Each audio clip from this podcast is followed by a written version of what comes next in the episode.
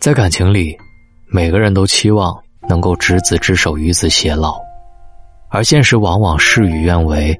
就像伏尔泰说的：“打败我们的，从来不是远方的高山，而是鞋子里的沙子。”的确，现代人一谈到感情，都离不开利益；一谈到利益，大多数利己为中心。尤其是对于已经不爱你的人来说，早就不在乎你的情绪，不在乎你的感受。真正经历过的人才懂得，人除了生与死，剩下的都不过是擦伤而已。当一个人已经不再爱你的时候，经常会跟你说的三句话，别以为他是在开玩笑，其实这是他内心想法的真正反射，别傻傻不清楚。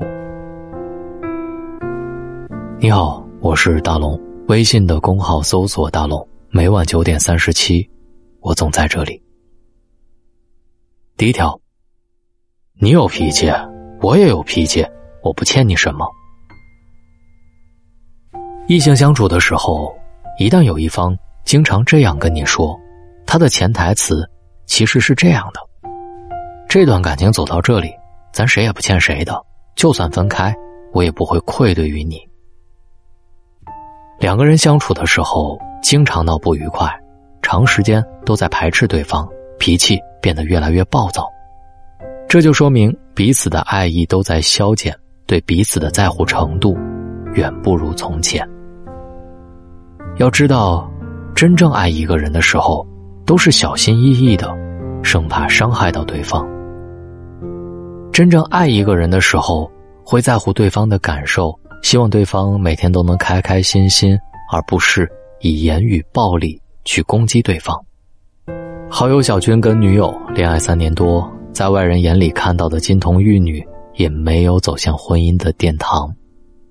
按照小军的话来说，彼此之间都没有耐心和爱了。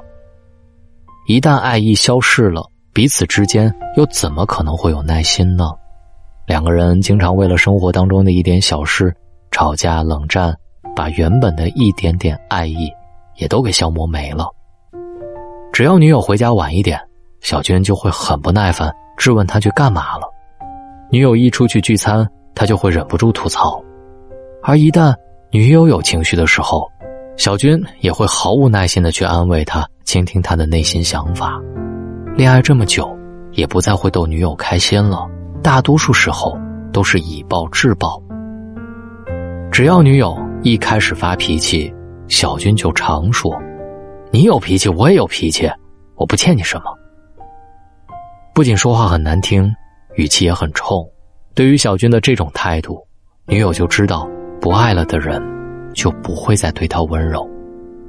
他只好收起了心中的委屈和不甘，又好声好气的跟小军说话。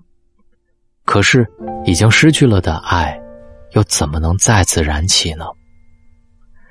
爱情这种东西，就像两个人在打太极，一旦一方用力不对，就很容易伤到另外一方。即使有一方嘴里说没事，心里也早就清楚，这样的感情，迟早不会长久。第二，你觉得咱俩合适吗？如果在感情当中，有一方经常说这样的话，则说明他对这份感情。并没有长远的规划，对彼此的爱也没有坚定的信念，抱着得过且过的想法，随时做好了离开的准备。就算眼前两个人还能和睦相处，看起来还是情侣，一旦有一个导火索，两个人之间的感情就会瞬间崩塌，因为彼此都在试探和不信任对方。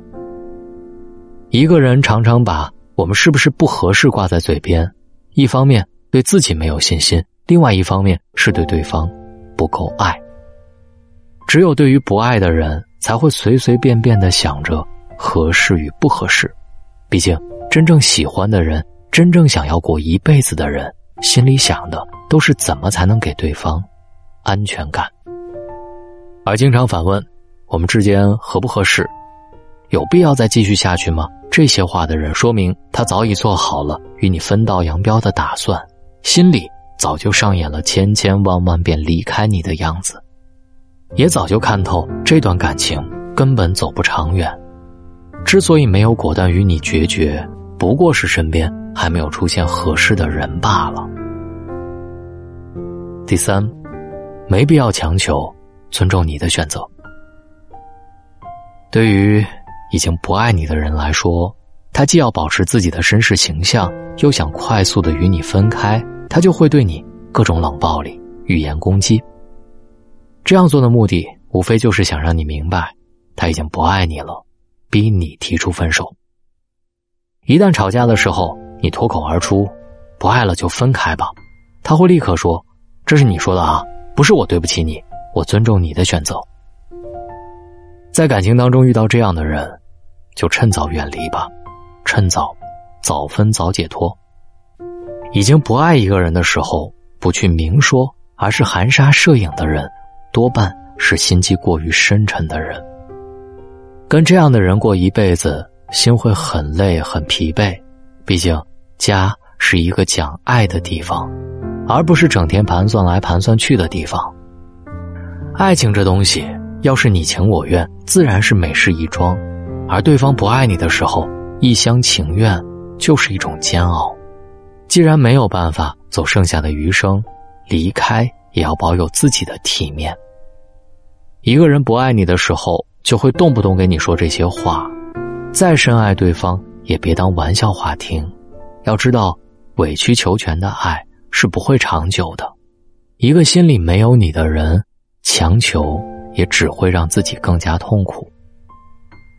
余生很短，别轻易浪费在不值得的人身上。你配得上这世间所有的美好。越是不被爱的时候，越要学会好好的。爱你自己。你好，我是大龙，在微信的公号里，您搜索“大龙”这两个汉字，会在每天晚上找到我。希望在我的声音里，今晚你听懂了爱情。感谢你在千千万万的主播里选择在今晚听到我。愿你听到的时候，总能感受到向上的力量。喜马拉雅搜索“大龙枕边说”或者“大龙的睡前悄悄话”，听完就帮我点一个小小的赞吧，谢谢你了。如果你能为我打赏，就是对我最大的支持。感谢每一个你，都在今晚听到了我。晚安，好梦。